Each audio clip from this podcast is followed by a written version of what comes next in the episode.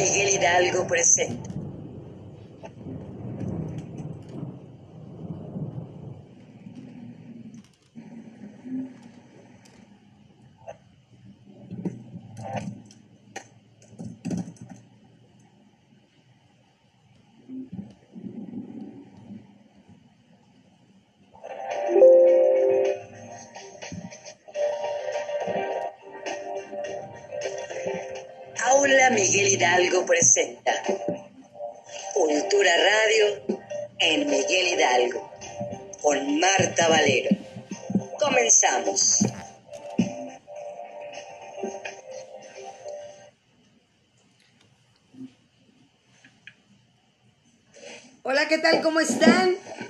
Bienvenidos, bienvenidas a este programa número 8, Aula Miguel Hidalgo presenta Cultura Radio en Miguel Hidalgo, con su servidora Marta Valero. Este viernes primero de julio estamos estrenando mes. Feliz día del ingeniero a todos y cada uno de los que sean ingenieros el día de hoy. Muchas felicidades. Tenemos un invitadazo de lujo, de verdad ya lo van a ver y de verdad vamos a platicar con él. Y bueno, un primero de julio nacieron personajes de la cultura como el cantante James Cotton, la coreógrafa Tyler Trapp, el escritor James Kine y el periodista Germán Dehesa. Murieron la historiadora Elsa Cecilia Frost, la escritora Harriet Beecher Stowe y el compositor Eric Satie. El santoral del día de hoy, San Aarón. Así es que Aarón Ida, nuestro actor que estuvo con nosotros, felicidades que hoy es día San Aarón. Santa Esther también y San Martín de Bien. Y bueno, pues eh, nuestras vías de contacto, Facebook, Alcaldía Miguel Hidalgo, en Twitter, Alcaldía MHMX, en Instagram, arroba alcaldía MHMX. Recuerden que este es su programa Aula Miguel Hidalgo, Cultura Miguel Hidalgo, se transmite todos los viernes en punto a las 19 horas, con toda y lluvia, como la estamos escuchando, con todo y truenos, a las 7 de la noche aquí en Facebook Live. Y como se les decía, gran invitadazo de lujo. Pero antes de eso, para que se vayan entrando, a ver si me apoya mi queridísimo Néstor Cortés, que siempre me está apoyando. Néstor, si tienes alguna de las imágenes que tenemos de los boletos que tenemos del teatro el día de hoy. Tengo 30 pases dobles, así como usted lo escuche, 30 pases dobles. Son 10 para cada función. Son 10 para la función de la 1.30 de la tarde. Esto es el domingo, domingo 3 de julio. Y son 10 pases dobles para Mina y Bobby a la 1.30 de la tarde. Después tenemos el misterioso caso del doctor Frank a las 3 de la tarde y a las 4 de la tarde que es Melania y Dalibur, que es el dragón, la princesa y el príncipe. No tiene que ser niños, porque los niños somos nosotros, seguimos siendo niños. Si no tiene usted niños, no importa. Esto es en Plaza de la República número 46, esquina Vallarta. Esto es en Juana Cata, es ahí el teatro. Pero bueno, Ahorita ya iremos viendo para que ustedes ya saben el correo electrónico, ahorita les he dado el mío, voy a abrir uno ya para del programa, pero el mío es marta-medio valero arroba hotmail.com, muy sencillo, marta con th, marta-medio valero arroba hotmail.com. Los que desean asistir, solo pónganmelo o pónganmelo aquí ya en la transmisión, los que quieran, los que ya estén interesados y díganme, ¿sabes qué? Yo sí quiero participar, quiero estar en la, ahí en, en, en la obra de él, pero ya, me voy con el invitado porque de verdad ha colaborado con nosotros increíblemente. Mi compañera Patti Cortés lo conoce desde muy pequeño, ¿no? Ha sido importante y a final de cuentas es director de la Orquesta Sinfónica Juvenil Miguel Hidalgo de Quinta Colorada. Pero más, más para que él nos platique, aparte de que voy a hacer yo su presentación como debe de ser con una buena semblanza. Así es que, maestro Jorge Barradas, ¿cómo está? Bienvenido.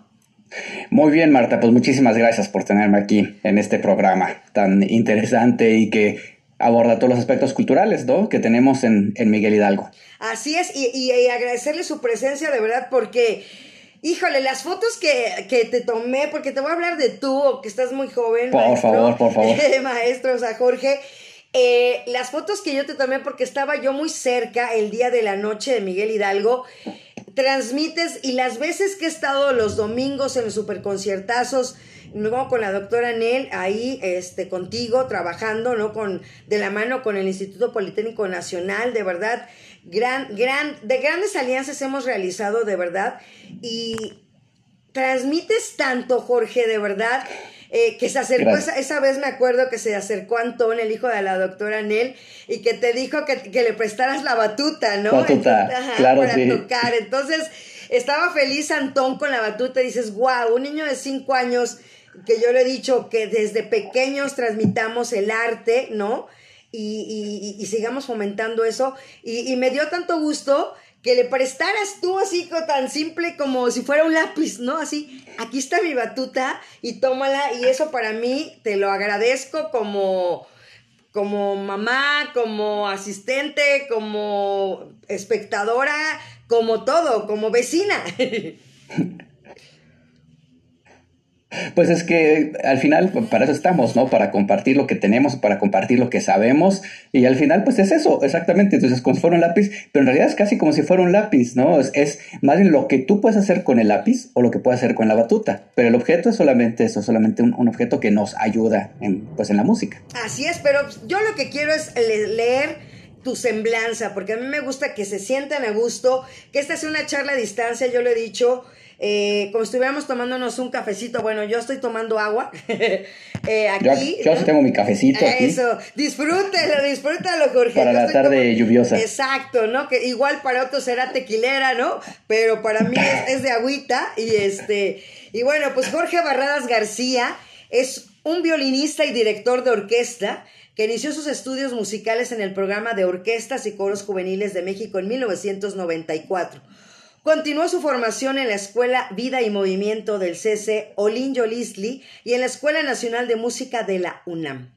Ha sido miembro estable de la Sinfónica Juvenil de México, Orquesta de la Escuela Vida y Movimiento, Orquesta Sinfónica de la ENM UNAM y de la Orquesta Sinfónica Juvenil del Estado de México, Orquesta de Cámara de Morelos, Sinfónica del Estado de Puebla y Filarmónica 5 de Mayo y músico extra de las principales orquestas del país. Paralelamente se ha desarrollado como redactor musical. Desde el 2004 ha escrito un vasto número de notas al programa para diversas orquestas y festivales, además de ofrecer charlas introductorias a conciertos y publicado de diversos medios especializados. Como director, Jorge Barrada se ha formado en diversos cursos de dirección orquestal y coral en México, en Estados Unidos, en España, con los maestros Fernando Lozano, Digna Guerra, Enrique Batis, Jan Wagner, Carlos Andrés Botero, Andrés Orozco Estrada, Antonio Rosmarbá y entre 2016 al 2018 con el maestro Scott Job. Es titular de la Orquesta Juvenil en Miguel Hidalgo y también ha dirigido las orquestas de la Universidad Autónoma del Estado de México, Orquesta de Cámara de la Universidad de la Universidad Michoacana, Sinfónica del Estado de Puebla y Filarmónica de las Artes, entre otras, y ha acompañado solistas como ensamble Cuatratonga, Joseph Oleszowski, usted me corriges, bro, Zaira Ruiz, Andrés Carrillo, Ricardo Ceballos, William Harvey, Héctor Infazón y Cristian Benítez. Pues, bienvenido, de verdad, de verdad, maestro, director, Jorge, o sea, eres tan joven también, igual como lo hemos platicado con, con Néstor Cortés, que está ahorita atrás ahí, las bambalinas apoyándonos en la producción. Y Jorge, desde pequeñito, platícame esa parte que me platica Patti Cortés, mi compañera de la tarde. ¿Cómo es eso? Porque Patti era como que la maestra, o sea, ¿cómo está la historia? Porque me imagino que Patti me dijo que se iba a tratar de conectar. Ah, bueno, perfecto. Esperamos aquí a Patti, pero si no, yo te voy contando. Pues mira, resulta que unas de mis primas habían entrado, se enteraron que acababan de empezar un programa de orquestas juveniles que estaba ahí en el bosque de Chapultepec, en la segunda sección, en la Tapatía, y ya se empezaron a ir. Nos invitaron a un concierto y fuimos con la familia. Ahí me gustó mucho. Una de mis primas tocaba oboe y la otra violín. Yo dije, bueno, pues yo quiero hacer eso. ¿no? Este, el oboe no, no me gustó mucho. Eh, es un instrumento extremadamente difícil, pero bueno, en ese momento no fue algo que me atrajo. Pero el violín sí. Eh, fuimos a preguntar, entramos, eh, mi hermana y yo, y empecé a tocar a tomar clases de violín y sí, precisamente eh, Patti Cortés en ese momento ya era la coordinadora de la orquesta, que más de que coordinadora era casi como nuestra guardiana, ¿no? Porque imagínate que eran orquestas juveniles, pero éramos muy niños, en realidad esa era más que una orquesta casi infantil, ¿no? Eh, había, tenía compañeros de seis años, yo tenía nueve años, mi hermana tenía siete, ocho años, Entonces, pues era más bien andar corriendo por todas partes y aparte, pues ahí en Chapultepec y todo. Entonces, tomábamos la clase de violín y luego nos íbamos a jugar y luego regresábamos y tocábamos y ensayábamos, etcétera, ¿no? Entonces, bueno, precisamente Patti, que pues desde entonces ha estado en, el ámbito cultural, tanto de la, de la, de, la, delegación, de la alcaldía, pues ahí estaba apoyando y era nuestra coordinadora. Entonces fue, fue súper grato luego cuando a mí me tocó regresar, encontrármela, ¿no? Y así de, aquí sigues, así de, y ella también así de, tú sigues ahí también. Pues ahí seguíamos los dos.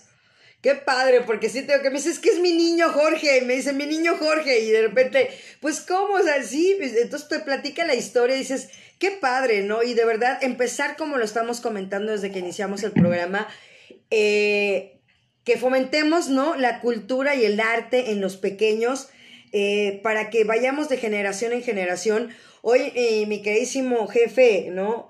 Oscar Rivadeneira nos dio una plática de cultura hoy al personal matutino, eh, muy a gusto, o sea, no hay como seguir aprendiendo, Jorge, o sea, todos los días tenemos que seguir aprendiendo y ser mejores cada día y, creo que estamos aquí en este momento, cuánta gente no está y, y, aprovechar el tiempo. Y si tienes un instrumento que te gusta o la edad que tengas, porque va a haber sorpresas aquí en la alcaldía, no puedo mencionarlas todavía, pero en cuestiones musicales va a haber muchas sorpresas para que los niños que ya tocan un instrumento aguas, porque van a haber cosas que, les va a gustar y va a estar padrísimo. Y sobre todo lo que, lo que has hecho con nosotros también, eh, el empalmar esa parte de trabajar con el Politécnico y el superconciertazo, ¿qué significó para ti cuando te lo presentamos?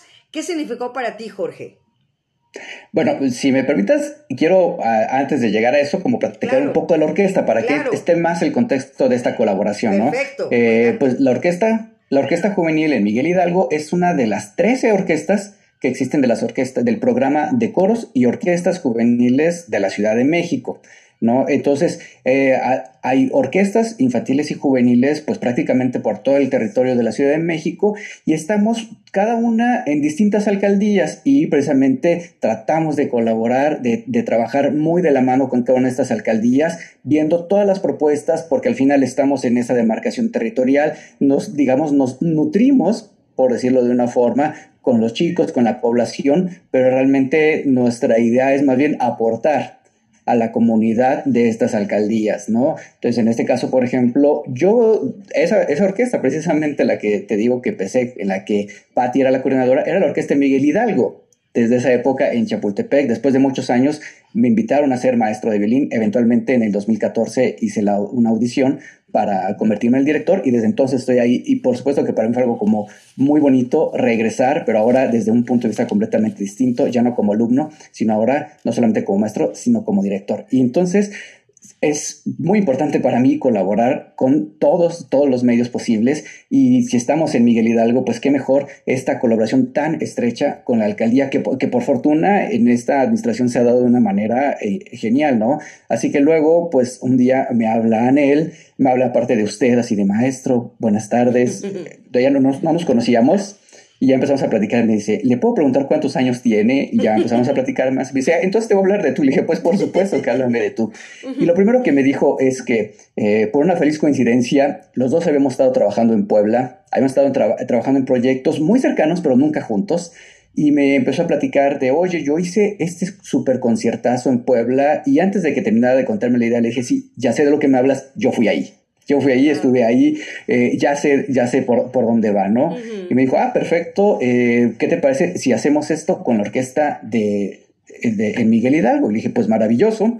Por supuesto, se aparecieron un montón de, de problemas, de circunstancias, porque estamos regresando de, de, la pandemia, estamos retomando actividades, eh, fueron pues casi dos años de, de, actividades en línea en las que les dábamos clases a los chicos de historia, de solfeo, etcétera. Seguíamos practicando con los instrumentos, pero tenerlos juntos trabajando había sido muy complicado.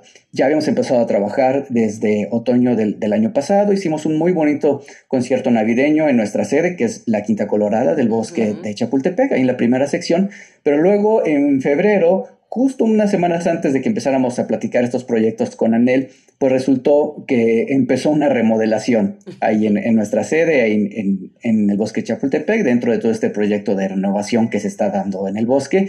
Y eso, pues aparte nos dejaba un poco sin espacios y todo, pero le dije, bueno, no importa, tenemos ya material preparado, vámonos por ahí, quizás no vamos a hacerlo todavía tan temático como es la idea original de este concepto del super conciertazo, pero la verdad es que luego me dijo, es que mira, vas a colaborar con Ángel Cerlo, pueden ir desarrollando un guion, una idea, y además, para que toque como más bonito, tenemos también una colaboración con el Instituto Politécnico, eh, Politécnico, Nacional, que nos van a ayudar en parte de la producción y sobre todo nos van también a facilitar el trabajo con sus grupos artísticos, lo cual quiero decir que fue una sorpresa para mí, porque usualmente cuando piensas en el Politécnico no piensas precisamente en grupos artísticos, pero fue una gran, gran y, buena sorpresa ver, por ejemplo, lo que estaban haciendo en el taller de danza y, los talleres de teatro del Instituto Politécnico. Y entonces, pues fue así.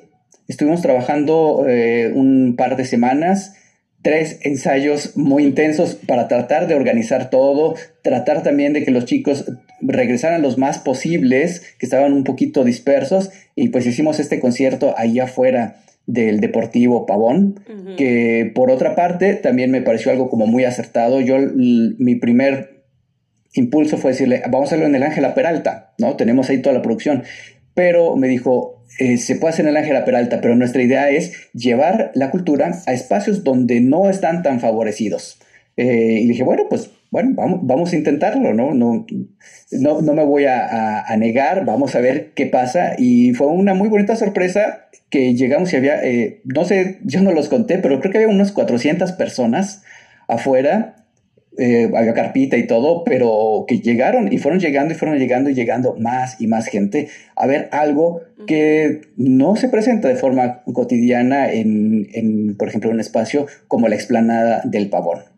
Así es, y fue increíble, la verdad, este, fue ese día también el alcalde con sus hijas, entonces creo que esa parte de la unión familiar también, eh, igual fue la doctora Nel con, como lo habíamos dicho, con su hijo, ¿no? Con Antón, entonces esa parte bonita, y aquí ya nos pone Patti, dice, Orquesta Sinfónica Carlos Chávez se nutría con los jóvenes y hoy hay muchos concertistas, directores de orquesta. También ya Carol Godard dice, muy bien Marta, gracias Carol por estar aquí. También nos pone Francisco Becerra, saludos a, mi maestro, también saludos a tu servidora. Entonces, creo que la gente está contenta, maestro, de verdad, porque has hecho una labor, o sea, es lo que vuelvo a decir, tan joven y que de verdad esa impresión que tuvo la gente al pasar, porque estábamos afuera, como lo dices tú, del pavón, y estaba la carpita y todo eso, pero la gente se iba adheriendo, ¿no? Iban pasando y se quedaban. Y eso es lo bonito, porque dices, eh, eh, les decías, quédense puesto que es un, es un, es un, es un concierto didáctico.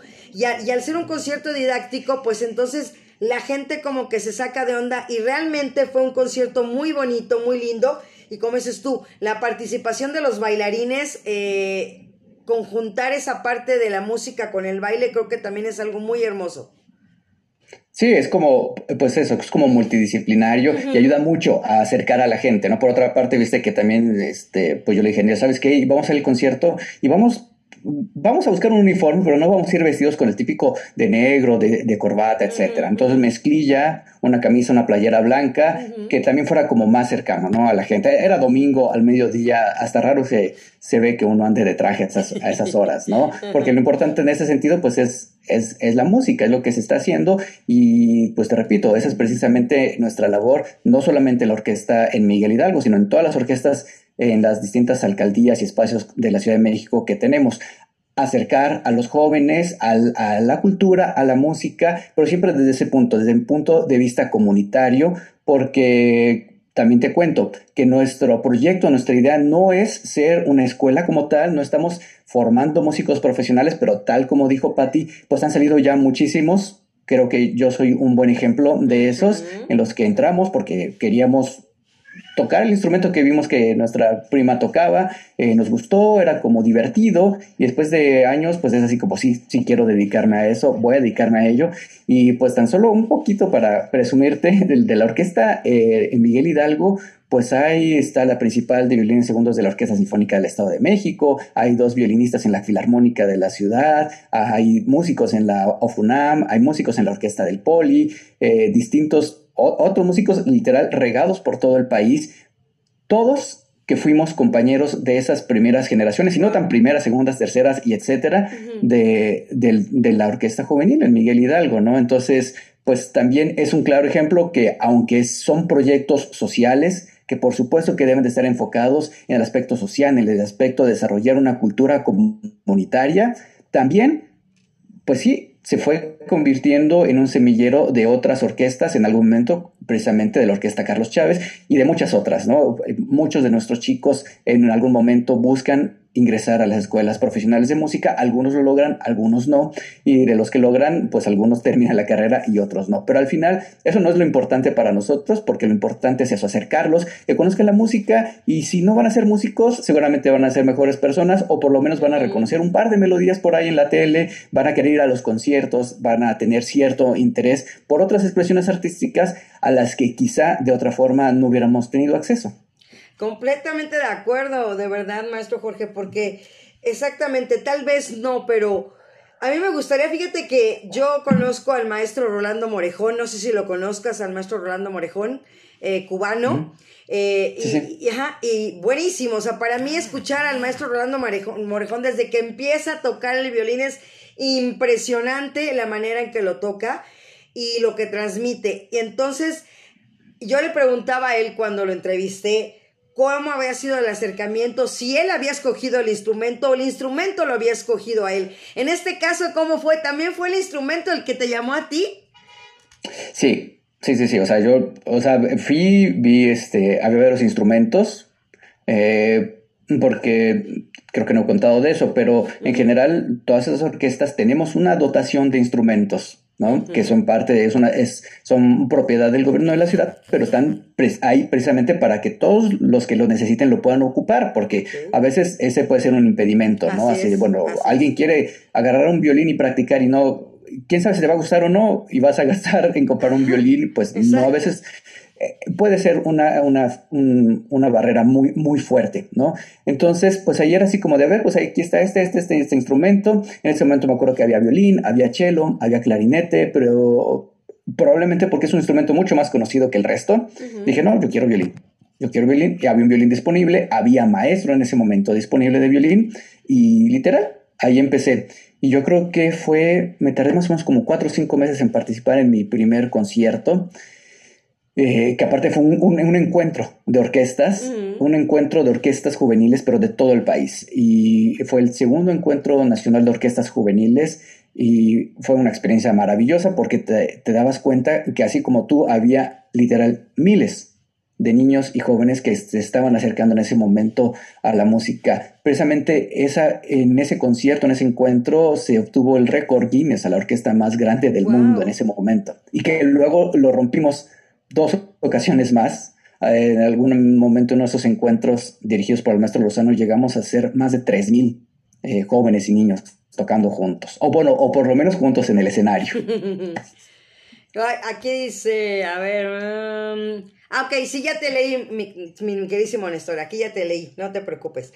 Sí, recuerden que tenemos los pases, 30 pases dobles para asistir al teatro, precisamente son obras infantiles que nos están otorgando.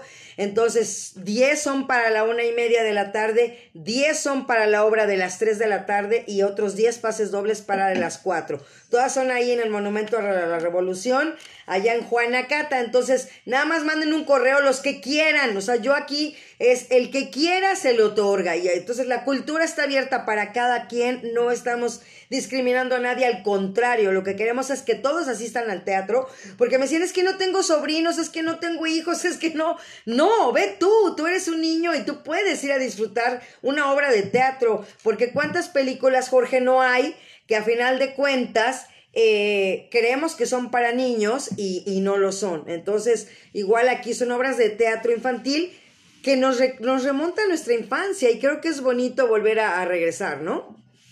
Claro, claro, claro. Así es. Este, eh, estoy viendo a ver qué nos pone aquí Néstor, pero bueno, este, también me gustaría que me platicara exactamente, Jorge, qué se siente ser tan joven, ser director, de verdad, y, y tener esa jerarquía y marcarla sin pasarte como en la parte de los papás con los hijos, ¿no? Que, que ya es, el papá es el amigo. No, no, a mí siempre me lo dijeron, nunca un papá va a ser el amigo de su hijo porque se rompe esa, esa barrera, esa línea, ¿no? Tan delgada. En este caso también tú, siendo un director tan joven, que trabajas con jóvenes, ¿dónde está esa línea o cómo la has manejado para que no se rompa? Pues mira, al principio eh, fue un poco no, no difícil, solamente fue encontrar una nueva dinámica. Te voy a contar que además ese, esa, esa percepción que tienes de que me veo muy joven, eso me pasaba incluso hasta cuando llegaba al estacionamiento, incluso en la Olinjo Listley, y, y no, me, no, me, dejaban entrar al estacionamiento de maestros y me decían, no, tú vas al de arriba, al de los alumnos, ¿no? Este, y sí, bueno, son un poco tragaños, pero en la relación con los alumnos yo trato de... Eh, por supuesto que, trato de ser amigo de ellos en, el sentido de una fraternidad, de un compañerismo y todo, pero creo que la principal línea se marca con la diferencia del conocimiento, básicamente porque siempre les he dejado claro que yo estoy ahí más bien para ayudarlos, para compartir lo que yo sé, ¿no? Y se va dando de una forma natural. Nunca he tenido realmente problemas con ninguno de los chicos ni, con ninguno de, los papás, que además los papás son una parte fundamental de la comunidad de las orquestas juveniles. Prácticamente muchas de las cosas las logramos gracias a los papás, porque son quienes los llevan, quienes los esperan, quienes a veces nos ayudan a, mover sillas, a triles, a organizar conciertos, etc. Y por fortuna siempre ha sido una relación muy relajada, eh, muy bien delimitada y pues creo que también eso es parte de, lo que, de la función que tienen las orquestas como esa eh, orquesta escuela y de los proyectos comunitarios, ¿no? Que también ayuda a... Es, es, una sociedad en pequeño, al final, ¿no? Entonces, yo estoy como director, sí, yo tomo, soy el que tiene ciertas decisiones, el que debe tomar ciertas decisiones musicales, eh, eh, administrativas, en cuanto a la organización, etcétera, pero no quiere decir que yo soy como el mandamás, no soy como ahí este, el dictador, porque como me, te decía hace rato, pues le presté la batuta porque la batuta en sí no hace nada. De hecho, muchos me dicen, ¿y qué es lo que hace el director? Y yo a veces me cuesta un poco de trabajo describirlo porque le preguntas qué hace un violinista y toca el violín, que hace el chelista, toca el cello, y cuando lo tocan produce un sonido. Pero la batuta, en el momento que yo la hago así, no suena. La batuta no produce sonido.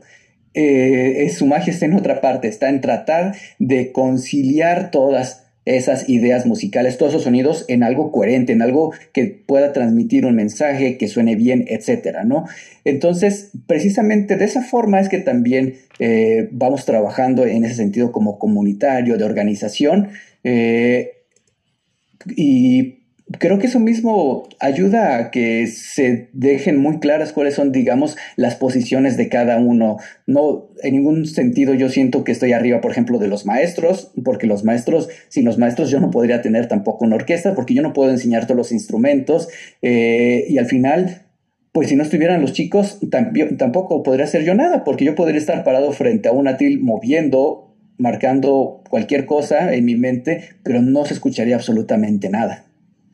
Wow, pues mira, está la maestra Consuelo Sánchez, pues mandarle un saludo, mándale un saludo a la maestra Consuelo, está aquí conectada, que está cumpliendo un año mañana, así un abrazo mañana, la cuarta ya en, este, en, la fábrica de pólvora, mañana es su aniversario, entonces felicitarla y mandarle un saludo, mándale un saludo, Jorge. No, pues claro que sí, Consuelo, y aparte, pues qué gusto saber este, que estás ahora ahí en la fábrica de pólvora, hay que coordinar algo, también hay que llevar por allá, es como Chapultepec, aunque a veces no lo sintamos tan cerca, pero es parte, y aparte son unos espacios maravillosos los que se están adaptando en, en esa zona de la ciudad y que, este, pues yo creo que también no solo la orquesta en Miguel Hidalgo, sino todas las orquestas, los coros, pues seguramente eh, iremos allá a darte lata, Consuelo, para que nos, nos vayas programando. Ya, ya, ya, así que ya, después del aniversario, maestra, ahí está ya el maestro Jorge. Y bueno, también aquí dice María Eugenia Guerra Magallón, dice, felicito al maestro porque está muy joven para todo lo que ha logrado. ¿Cómo ves? Muchas gracias. Y bueno, también aquí nos pone también Carol Godard, dice, claro, así se empiezan las grandes empresas en la vida. La pasión surge en donde menos uno se imagina. Ella es, este, ella es también pintora, es una artista, y acaba de mandarme eh, el mural que acaba de terminar en Cuernavaca, divino, de verdad.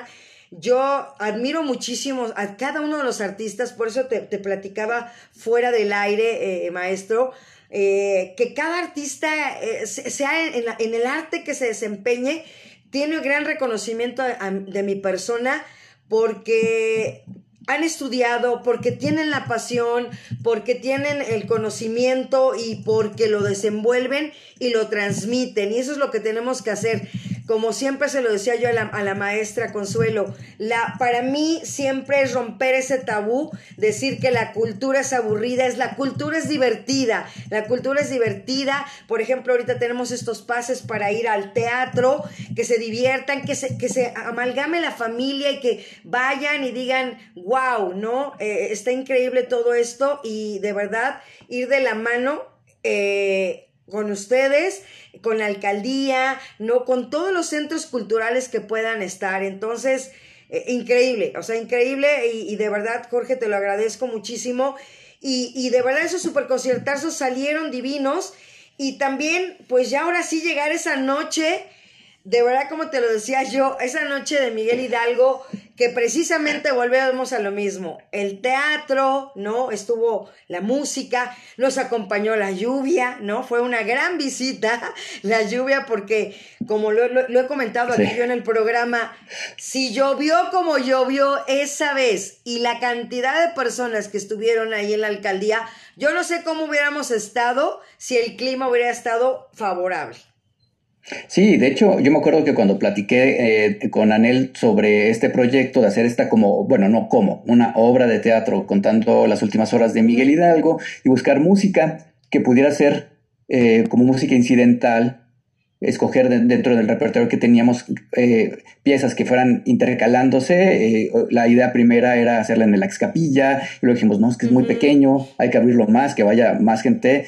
Y pues sí, creo que eran como más de 500 personas, ¿no? esa vez. Y fue, fue, muy interesante. Los chicos estaban muy entusiasmados eh, también de participar en eso, porque usualmente trabajamos más en, en el sentido que preparamos nuestro programa, nos presentamos eh, no a todos nuestros conciertos les decimos super conciertazos, pero la verdad es que prácticamente todos nuestros conciertos son didácticos. A mí me gusta mucho voltearme y platicar con la gente. Eh, por un lado, podríamos decir, lamentablemente no nos alcanza, no nos dan programas de mano, pero eso da la posibilidad entonces de voltearse y platicar y explicar qué es lo que van a escuchar o qué es lo que acaban de escuchar de una manera incluso como mucho más informal. Por ejemplo, ahí en el Bosque Chapultepec, que es usualmente donde hacemos muchos de nuestros conciertos eh, afuera de la, de, la, Quinta Colorada, en ese pequeño anfiteatro, y, es como muy padre estar platicando y todo, pero de todos modos, usualmente solamente somos nosotros, ¿no? La orquesta y, yo ahí echando mi choro, mi rollo. Pero entonces ahora fue, ha, sido, ha sido una experiencia muy bonita, no solamente lo de los super conciertazos,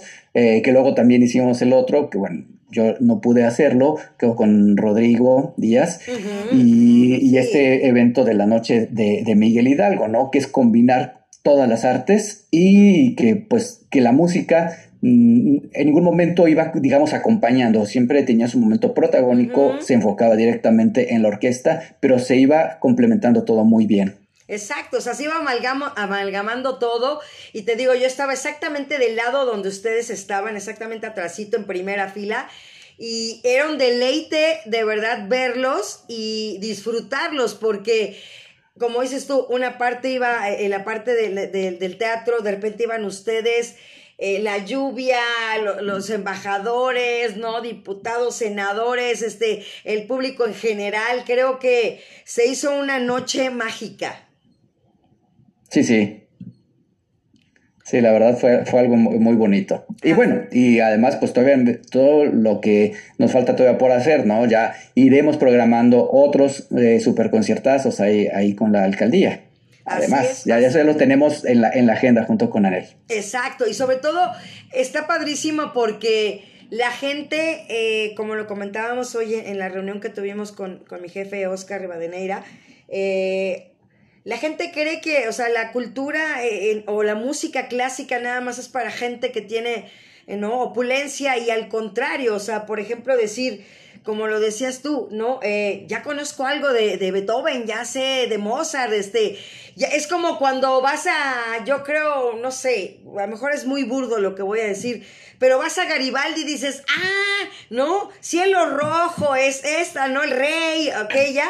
Y, en el caso con ustedes, ya es decir, wow, ¿no? Es claro de luna, es la novena, o sea, ya vas aprendiendo y vas teniendo esa información y vas teniendo ese conocimiento y qué más si lo vas teniendo desde pequeño.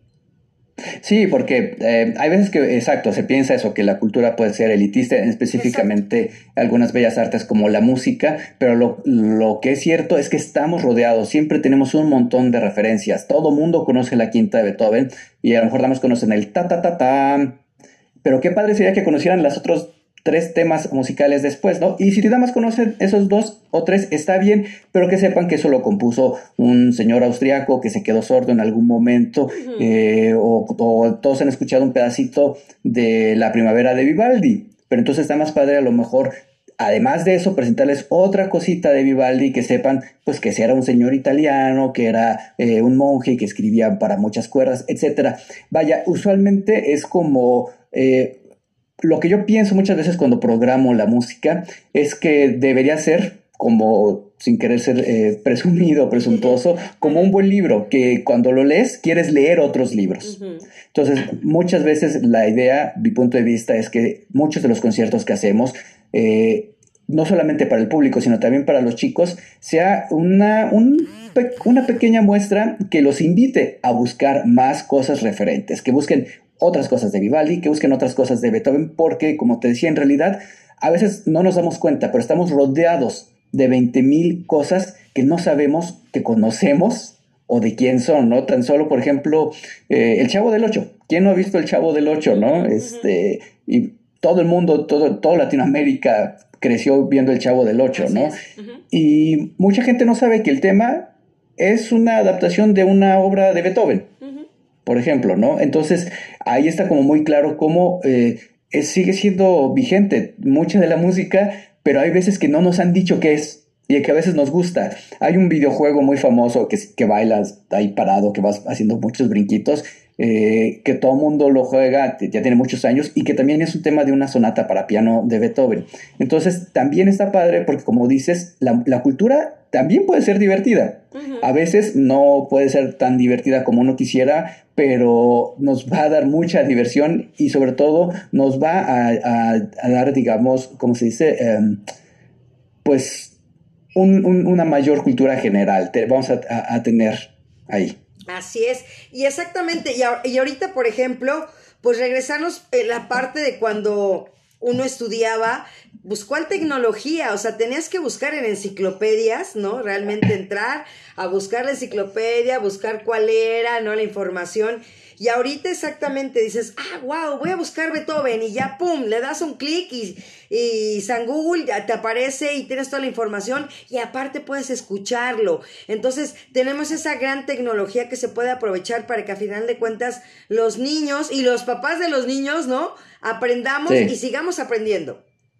Oye, Marta, y aprovechando precisamente la tecnología, eh, te tenía preparado un video precisamente que es de las cosas que hicimos en pandemia, porque eh, era muy difícil trabajar, pero seguíamos dando clases, seguíamos tratando de, de instrumento, de ensamble, sobre todo cosas eh, hicimos muchos talleres, por ejemplo, de historia de la música, pláticas con, con ex miembros de las orquestas, con directores, etcétera, ¿no? Pero también hicimos varios videitos y si te parece bien me gustaría compartir uno que es de que es este un arreglo de algo que todos van a, a conocer precisamente de eh, Remember Me de la película Coco, que los mismos chicos me dijeron así, queremos tocar algo más o menos por, ahí, ¿no? Entonces, si te parece bien, lo comparto. Claro, maestro, bienvenido.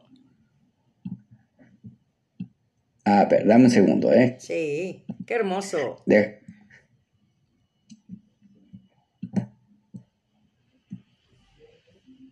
Wow.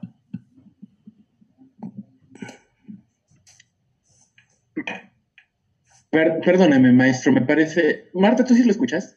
No, no lo escucho. ¿No? Ah, ok. Este, pues, pues, nada, cuando le vaya a dar a compartir video, hay una, hay un botón abajito. De, que agregar el audio, ¿verdad? Ok, ven. Entonces, sí, ya vi, perdón. Ahora sí. Entonces lo voy a, desde el inicio. Venga, maestro. Y precisamente son, ahí están algunos, no todos, pero también pues ahí van a poder apreciar el trabajo de muchos de los chicos de la orquesta. Wow. Pues venga, a disfrutar. A ver, dame un segundito.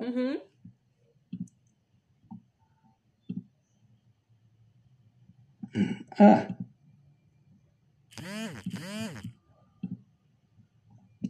Y ahí está, ahora sí. Díganme. ¿Se escucha? No. Increíble.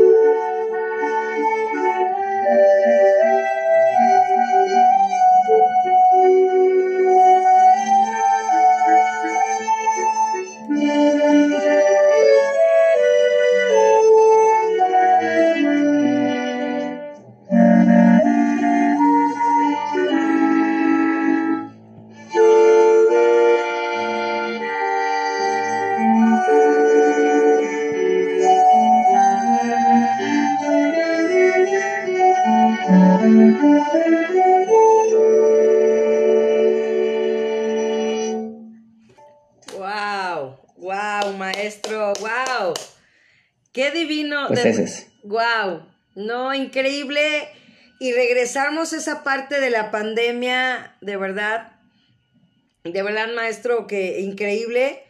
Y cómo se ve ese video, que lo vemos a lo mejor lejano y es apenas hace un par de años, y cómo cada quien, ¿no?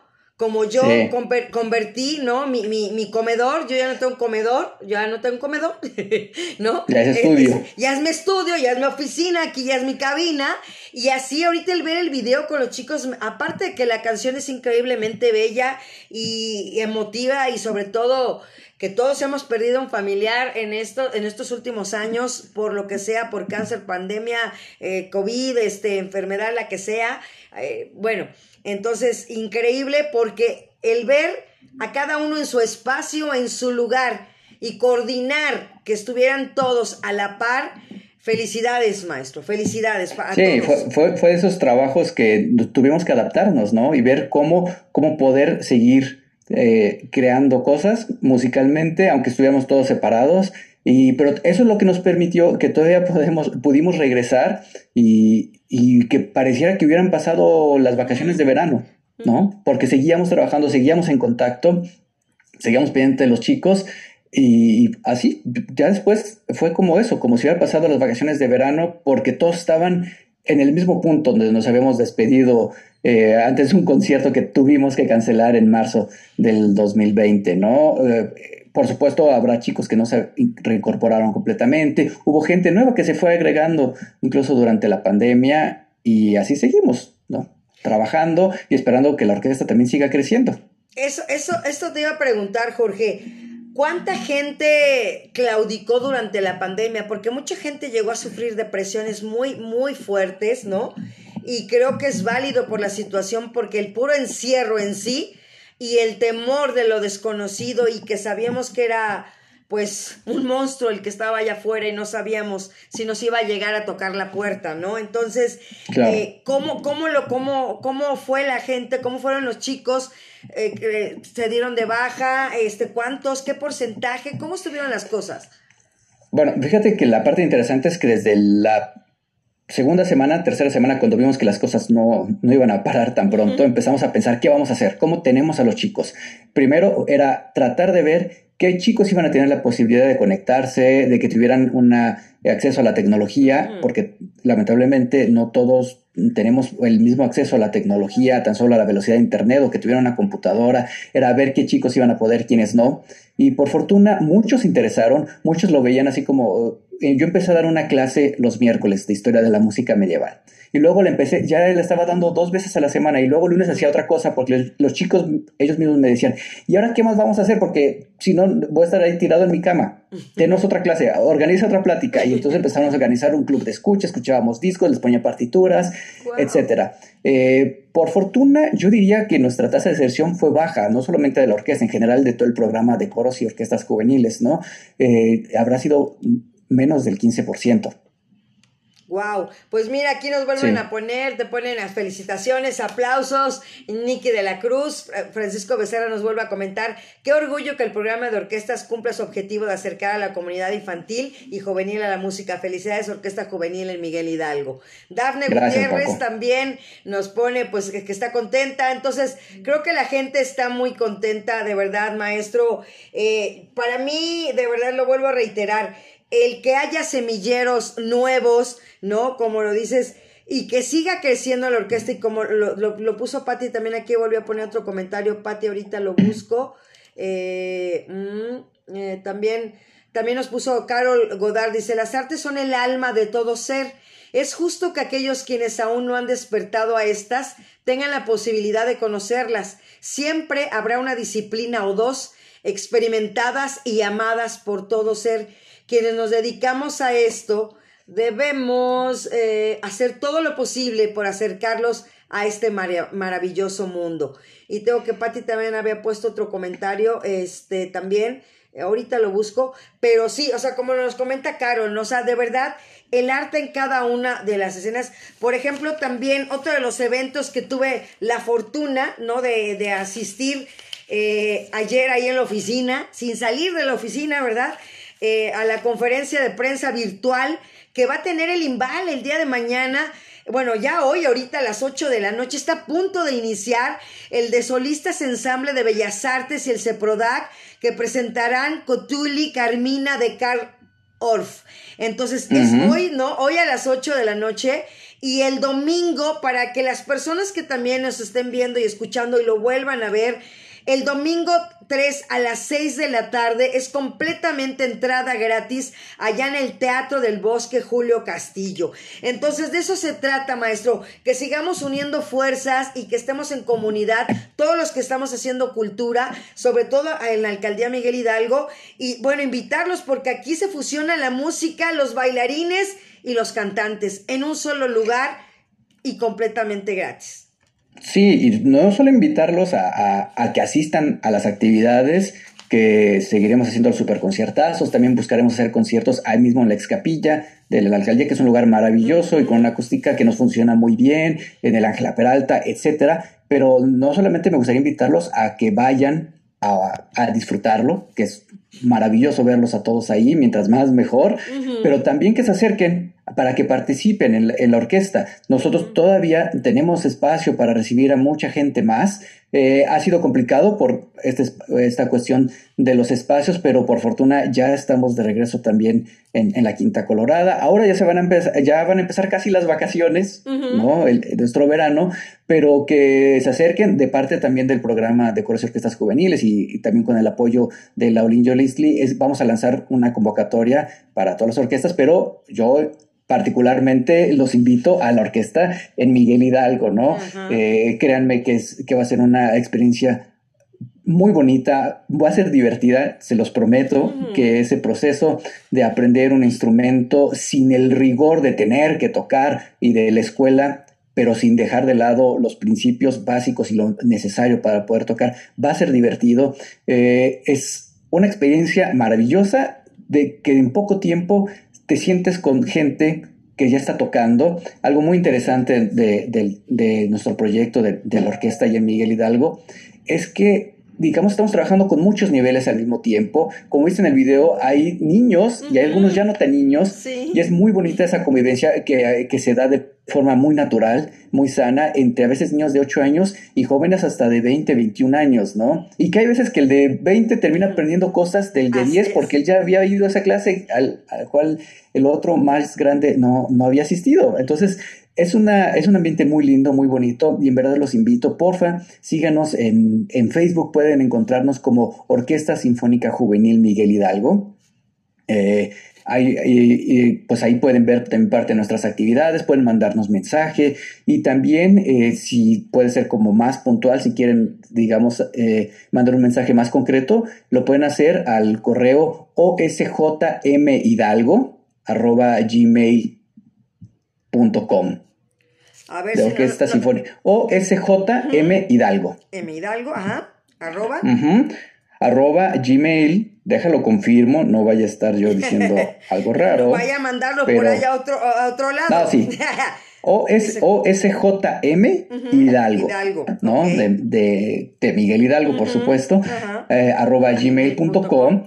Y si me dejas hacer otro comercial, anuncio. Claro, por supuesto. O como, sí, se puede. claro. Mira, pues, pues, porque. Sí, porque ayer tuviste una conferencia de prensa que obviamente, pues, fue hasta la Olinjo Listli y pues ya me quedé, me quedé, en la de, en la de acá del Imbal, en la, en la, oficina, ya no pudimos asistir, pero háblanos de lo que, lo, lo que pasó ayer y qué va a pasar.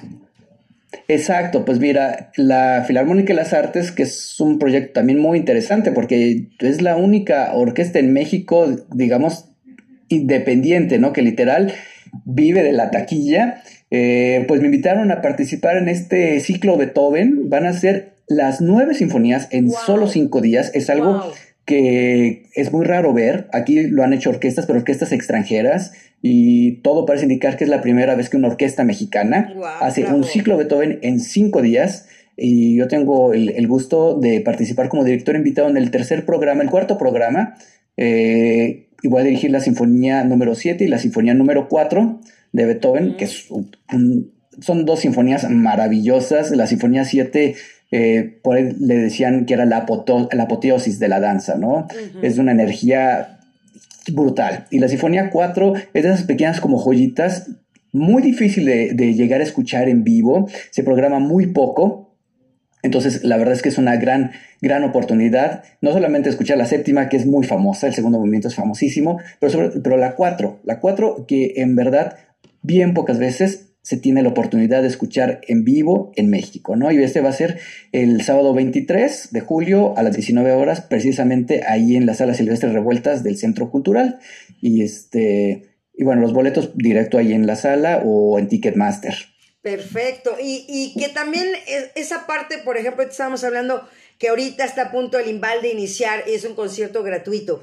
Y que también un concierto como el de ustedes también el que vas a estar tú presente y el que se va a presentar, eh, no, nos, no nos parezca eh, caro a lo mejor el pagar el arte, que no nos parezca eh, algo que se desperdicia, o sea, es, es, es algo que, te va a dejar el alma llena y que vas a transmitir y que vas a vibrar y vas a sentir.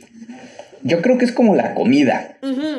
Hay que verlo como una inversión. Exacto. Hay que comer bien y, y comer rico aunque a veces sienta uno que, ay, no estuvo tan barato, pero si está rico y es nutritivo, es una inversión, es una inversión en nuestra salud. Exacto. Y pagar un poquito en el arte, yo sé que estamos en tiempos muy complicados económicamente, que hay una gran, gran, gran parte de la población que a veces no tiene ese dinerito extra para poder satisfacer esas necesidades culturales.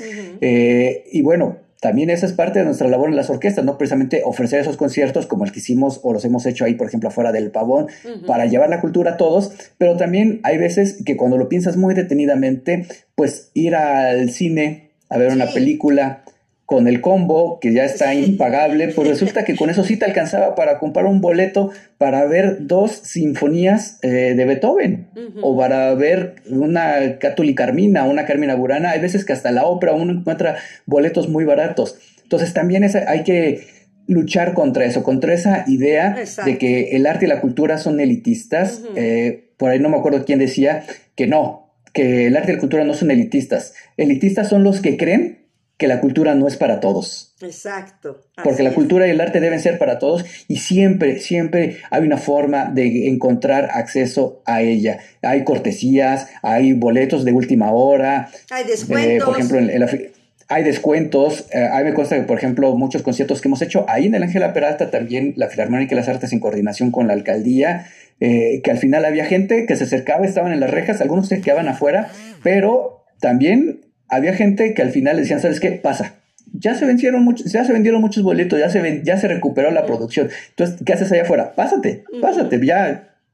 O sea, de todos modos, ya está en el, el espacio, ¿no? Entonces, es importante eso, ¿no? Que eh, tratar de buscar el acceso a la mayor cantidad de gente, pero por otro lado, también ser conscientes que hay veces que ir a un concierto no cuesta más que ir al cine. Entonces, bueno, ese por mi parte, pues ese también es como la invitación, no solamente a seguirnos en la orquesta de Miguel Hidalgo, a quienes estén interesados, que nos manden un correo, que se acerquen a través de Facebook, eh, que estén pendientes porque también vamos a tener muchas actividades con la orquesta de eh, Miguel Hidalgo, eh, junto con Laurin Jolisli, pero también muchas actividades que vamos a ir desarrollando por, por el resto del año con la alcaldía y a, título personal, pues a este concierto que yo voy a estar dirigiendo del ciclo Beethoven. No, va a estar increíble, maestro, de verdad, y, y, sobre todo disfrutar, porque de verdad lo que hacemos, por ejemplo, a mí la locución, que es mi pasión, eh, que amo, amo, ¿no? Mi profesión,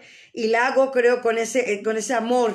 Y ustedes hacen lo mismo, o sea, es lo que yo te decía, yo te lo vuelvo a reiterar, de verdad, Jorge, ese día estar tan cerca de que yo estaba, te veía yo tu cara, tu rostro, porque te tenía de frente, o sea, yo veía cómo dirigías a, los chicos y decía, wow, o sea, me ponían los, los dos lados. Yo soy una persona que me he vuelto muy empática. Antes lo era, pero me he vuelto muchísimo más después de la pandemia y después de las situaciones que he pasado a través de, de estos últimos años en mi vida pero yo te veía y decía, wow, ¿qué pensará él al ver a los chicos? Y de repente me ponía yo del lado de los chicos y decía, wow, ¿qué pensarán los chicos al ver al director que, les, que los está llevando de la mano eh, de esa forma? Entonces, para mí fue muy, muy grato encontrarme y verlo en el lugar donde me, tocó sin querer y, ver esas dos, este, esas dos trincheras. Para mí fue increíble.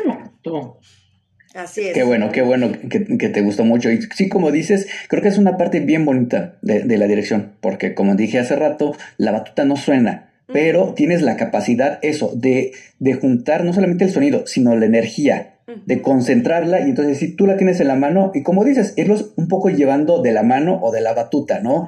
Y tratar que todos, todo, eh, ahí sí nos volvemos una comunidad que está, digamos, eh, siendo enfocada toda esa energía a través de una persona, que ese es el papel del director, eh, de buscar algo en común, que todos en comunidad creamos algo que es superior a nosotros como individuo y ese es precisamente el papel de la música y ese es un poco también el papel del director, ¿no? Favorecer esa unión de, energías. Wow, pues maestro Jorge, de verdad agradecerle. Que, agradecerte es que te digo, o sea, ese respeto entre la dirección y la juventud y todo. Agradecerte, Jorge, de verdad. ¿Y qué te llevas el día de hoy aquí en Cultura Radio, aquí con Aula Miguel Hidalgo? Bueno, pues me llevo eh, un rato muy grato que pasamos aquí platicando, yo aquí con mi café, tú allá con tu agua, este, los saludos de, de, Francisco, de Consuelo, los compromisos de seguir trabajando pues para la comunidad de esta gran ciudad y en particular con la orquesta en Miguel Hidalgo, en la comunidad de la alcaldía. Y pues eso. Pues muchísimas gracias y pues agradecerle a Néstor también y pues el... Gracias, Néstor. Exacto, Néstor siempre está al pie del cañón, es un chavo también como lo platicamos para el aire y pues agradecerles que el próximo viernes 8 de julio pues no se lo pierdan, también vamos a tener grandes invitados, estamos con las partes de las comisiones, invitados que están involucrados también en esta parte de, de de la cultura con, con, con, la alcaldía Miguel Hidalgo y agradecerle pues al alcalde Mauricio Tabe de Chartea a la licenciada Alessandra Rojo de la Vega, directora general de Desarrollo Social, y a Juan Pablo Gutiérrez, director también de Desarrollo Social y Humano, obviamente a la doctora Anel Nochebuena Escobar, a la coordinadora de Convivencia y Cultura, a mi